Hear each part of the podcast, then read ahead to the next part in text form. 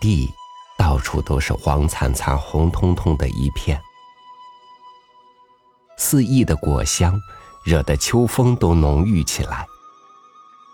气温撑着最后一丝力气，不愿意降下去，就想着能让果实继续再膨胀一点儿。而人们也在等待着信号，在他们最成熟的时候，一鼓作气，不浪费一丁点儿这天地的恩赐。与您分享丁玲的文章《秋收的一天》。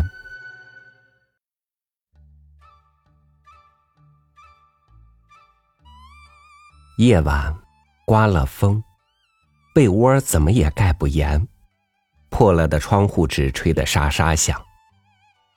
等不到天亮，人醒在炕上了。睡在山底下十四号房间里的威迪，本来一到四五点钟就睡不着了的，今晚似乎醒得更早了。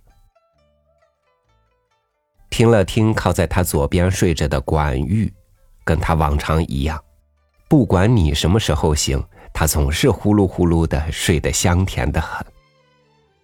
他是不到吹起床号不醒的，甚至连号音也听不到，要同学叫着他才肯醒的时候也有。威迪于是转过身去，蜷着，缩着头，闭紧了眼，心里想着：睡吧，睡吧。明天要上山了呢。可是慢慢倒更清醒了似的，朦朦胧胧的回忆到上午的秋收动员大会，实际上却是很清楚的呈现在眼前。为什么大家那么兴奋而愉快呢？他一面怀疑的问着。那些动人的场景和演说词，更像银幕一般的连续映了出来。自从柳润波用朗诵诗式的演说向全体同学挑战，那些被刺激了的青年的心，谁也忍不住不响亮的给他以回答。小干部们更忙了起来，重新在他的小组里征求新的意见，以便提出更高的目标作为竞争条件。要不是主席善于主持会场，将讨论中心移到组织和技术上去，那会议不知要延长到多久了。自然，威迪没有感觉到自己在大会上也曾如何的激动和亢奋。他的身体不算怎么好，神经和心脏都有一点衰弱，每一上山便气喘、头晕、心跳。但这次。他决定参加重劳动。他的小干部和生产分会的分队长都劝他，要他留在学校里编秋收小报，可是仍敌不过他的执拗。每一回忆到以往的心情，除草时他是做轻劳动的，就觉得难受。近来自信身体已经强健得多，并且也想借此机会锻炼一下。所以他很高兴的做了一些准备上山的工作。所谓准备，也就是除了修理一双好走路的鞋子之外，还在头天送走了来看他的孩子，和睡得早一点而已。这也就是说，他不敢在吹了熄灯号之后还延安一会儿，思索什么问题了。然而，不到月亮下山，他便醒了。翻来覆去都睡不熟，该是多倒霉的事儿啊！睡在他右边的刘素，患着厉害的神经衰弱，常常失眠的。听到他的转侧，便轻轻的问道：“维迪，你睡不着吗？”“啊，没有什么。”他不想多说话。他的确还希望睡一会儿。刘素因为这次仍不能上山，眼看着过去一道做轻劳动工作的同志都意气洋洋的答应别人，没有关系，我做得了。或是骄傲的、直爽的告诉别人：“我这次参加重劳动了，我要上山了。”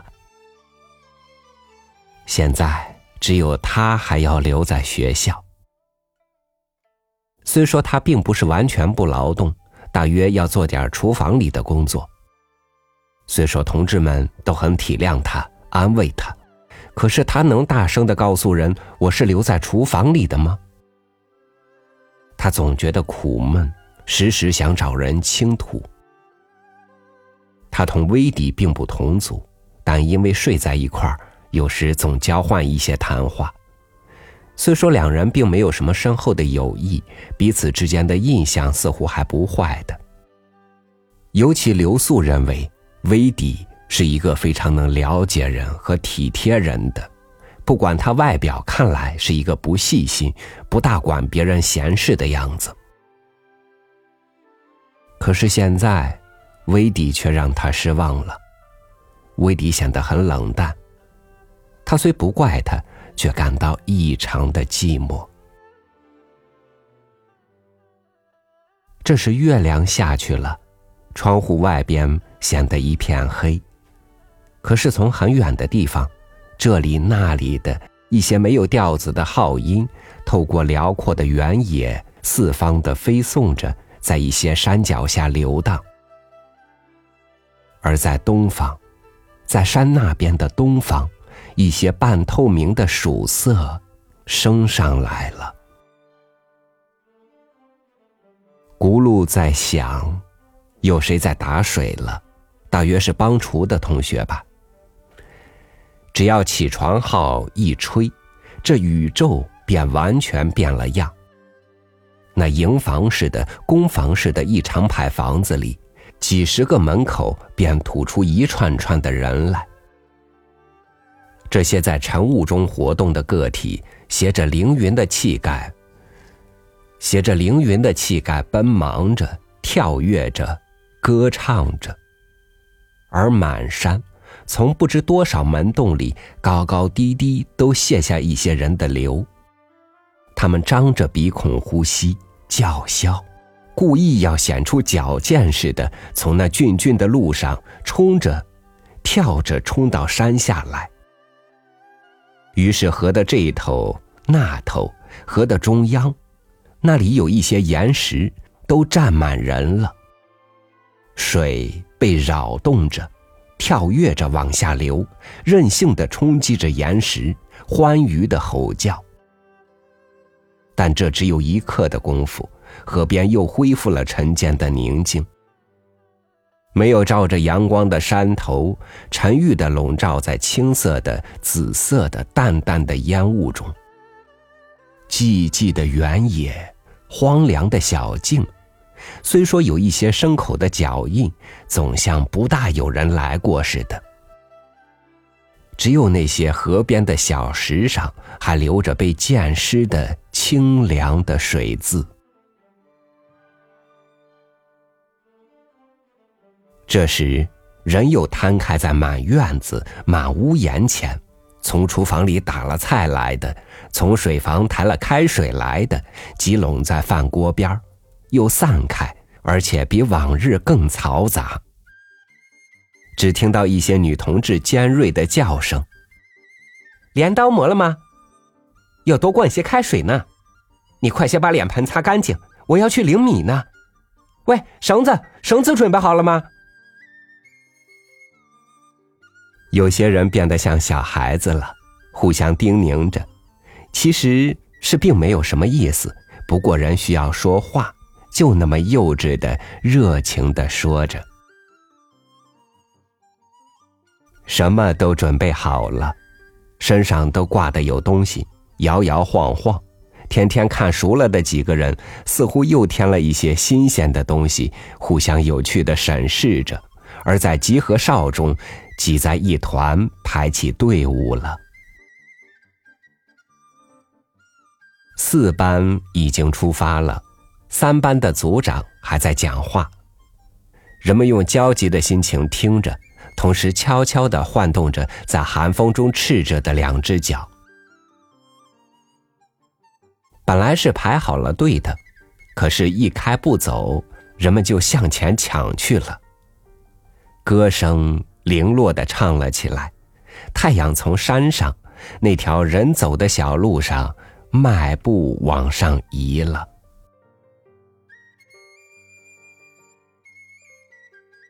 队伍走到河边停下来了，后边的人意识到将遇着的问题。桥没有修好吗？可是有的在脱鞋子，有的就连鞋子也踏进水里去了。人人心里都有一个感觉，但不说出来。虽说旧历八月的河水，却实在有些刺骨。大家在河里急速的拔步，水似溅着，哗啦哗啦的响。看见威迪卷高了脚裤管，赤着脚，满不在乎的踩下水去了。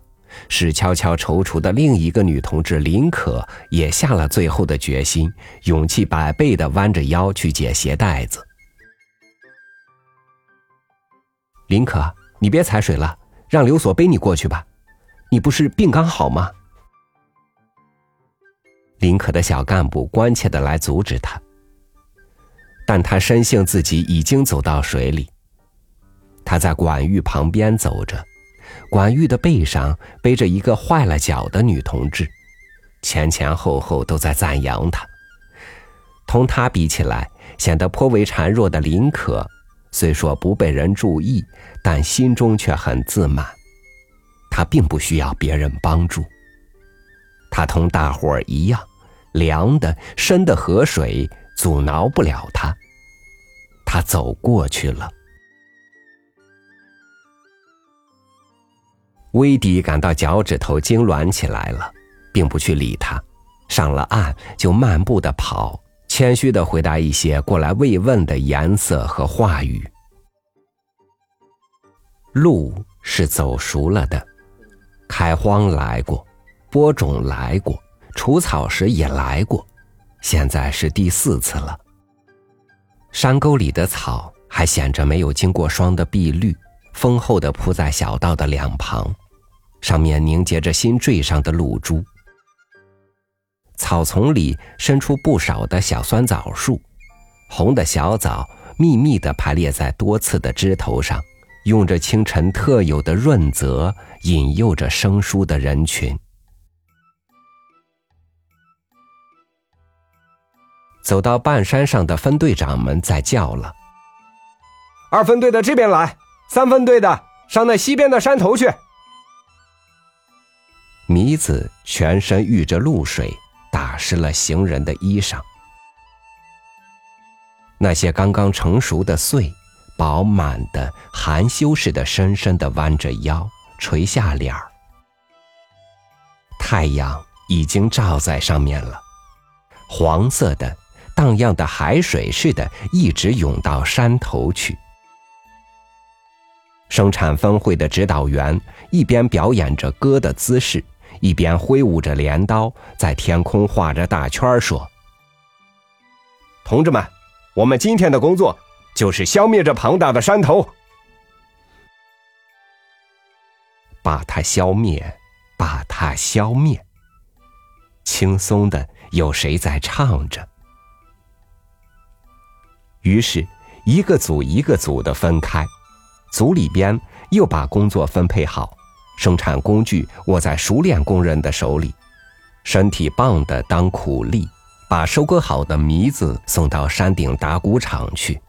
劳动力差些的，在镰刀的后边轻捡着割下的穗子，把它捆扎好。工作分配完，有些人赶快就走到前面去了，落在后边的人便嘀咕着：“小鬼，请你注意，我们是集体行动，不是个人逞强。把镰刀给我吧。”分队长来回的巡查。到这边说几句，又到那边说几句。同志们，请注意，我们不但要求量，而且要求质。十一组的同志捡得干净，放在地下和捆扎都要清些。熟了的梅子很容易脱落的，哎李同志，镰刀要斜着上来，分开腿，不然要割着腿的。人与刀不停的动着，割完了的又转移着地方。开始还有一些不习惯，慢慢变熟练了，如同蚕吃桑叶似的。山的边缘上一块块的露出另一种黄色来。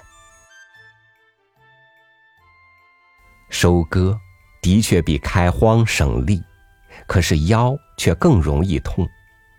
既然弯着弯着，似乎都伸不直了，就让他这么个姿势吧，勉强伸直倒是蛮难受的。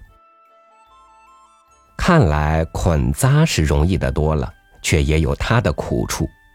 腿没有休息，上去又下来，将别人割下的收拢在一处，用力的扎着，那些粗糙的筋，便在手指上毫无顾忌的擦着。小刺钻到肉里去了，血跟着流出来，可是手又插进去，手上起了一层毛，密的红的小粒在表皮上浮起来了。而那些苦力把衣服都脱了，只穿一条短裤，汗还在往下滴，四五大捆的梅子从头上一直压到屁股下，身子弯成九十度，搂着腰。在不平的泥土里慢慢的往上爬，腿骨酸痛了，下山时都有些站不住，却还是坚持着。他们不愿意换掉工作，他们心里想：要是我们不能做，他们不是更不能吗？休息的时候，大家把四肢摊在地上，太阳。已经把土地晒得很温暖。抽着烟，极目到天边的几团白云上，消受着山头的大气。风拂在炎热的面孔上，感到一阵异样的舒服的微凉。另外，有些好闹的同志团坐着在说笑话，新的秋收小调也编出来了，而且唱着。一把镰刀明晃晃的晃呀，哎呦，明晃明晃明晃的哎呦！大家努力上山岗，刀儿快，鼓儿黄。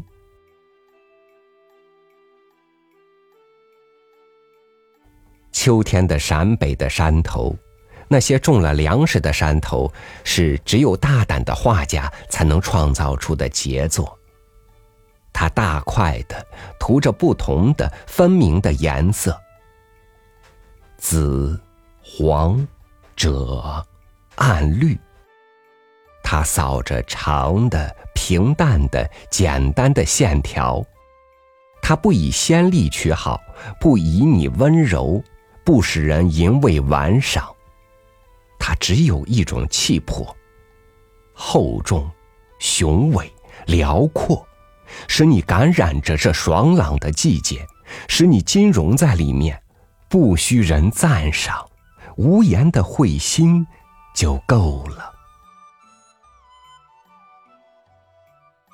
中午在山上吃了带来的饭，在家烧饭的同学抬着水送上山来。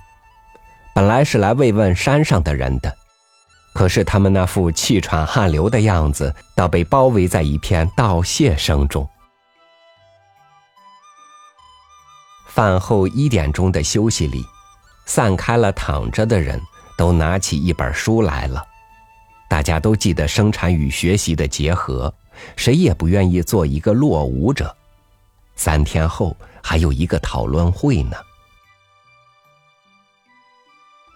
下午的空气更为热闹了，大家都想早一点回去，因为好些组都要准备中秋的晚会呢。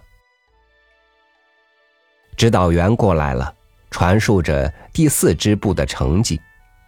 四支虽说是生手，可是他们有真的骨干。他们工人同志多些，他们的任务已经快完成了。到三点半钟的时候。二只也收工了，凯旋似的倒挑着几件衣服。二只也收工了，凯旋似的倒挑着几件衣裳，提着空壶空桶，一点儿也不感到脚步的持重，倒显得有些轻飘之感的唱着歌走回来了。也有些同志走不动，掉在后边，吃力的慢慢的走，同组的人便拿着东西陪着他闲谈。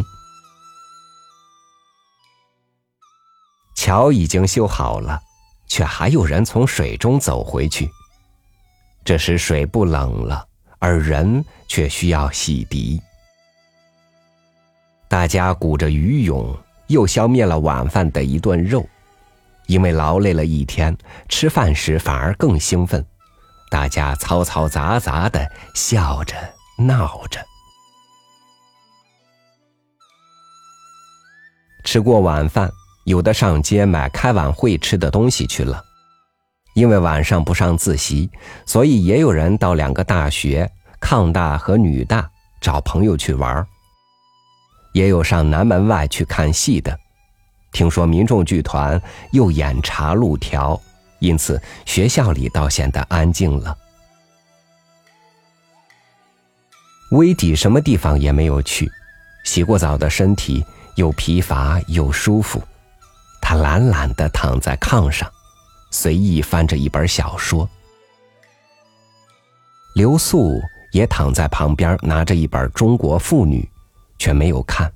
他在看威迪的晒得通红的，然而却非常安详的面孔。他想着他的历史，威迪在生命的途程上，是只有比他有更多的坎坷。然而。他为什么显得却更单纯、愉快、坚定呢？人是应该明朗的，阴暗是不可爱的。他以为他更爱起威迪来了，他忍不住要去扰乱他了。威迪，我记得你说过，愉快是一种美德，以前我不懂。现在我懂了，愉快是一种美德。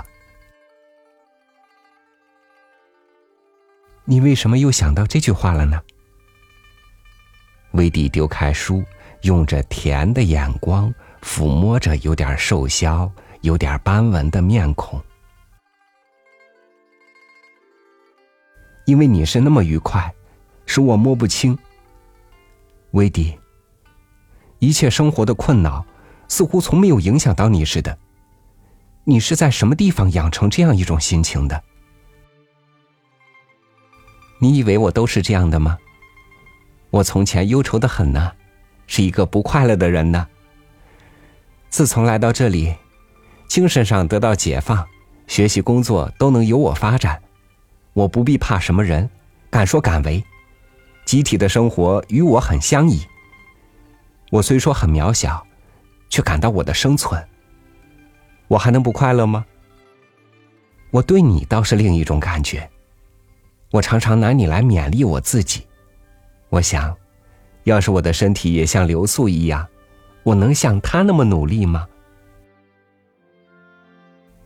一种怜惜与爱慕，很自然的从他眼中流露出来。也许刘素还打算向他诉说的，这时却又没有那种需要。他只详细的询问着收割的情形。威迪也问着厨房里的工作，他告诉他，今天中午的洋芋，同学们都说好吃极了，晚上的肉也极使大家满意。月亮照到炕上来了。大家还在谈着收割的事儿，他们还在考虑、计划、担心，别的一切的事儿都不在他们身上。威迪的小干部买了许多好吃的东西回来了，他们与他们的邻组合开一个晚会。他来叫威迪，威迪欢愉的从炕上跳起来，用了一种小儿得饼的心情，哼着一个刚学会的小调，而且摇着流苏。我要你参加我们的晚会。刘素踌躇了一下，愉快的翻过身来了。洒满了月光的院子里，一团一团的人围坐着，不倦的谈着闹着。他们忘记了一天的辛苦，也忘记了又将到来的第二个辛苦的一天。直到吹过了熄灯号，才不得已的互相道别，回到自己的房间里去。学校又恢复到原始式的寂静，孤零零的圆月悬挂在高空，远远的山上不时有几声狼叫，或是狐狸的叫声。宇宙在等着，等着太阳出来后的明丽的山川，和在山川中一切生命的骚动啊！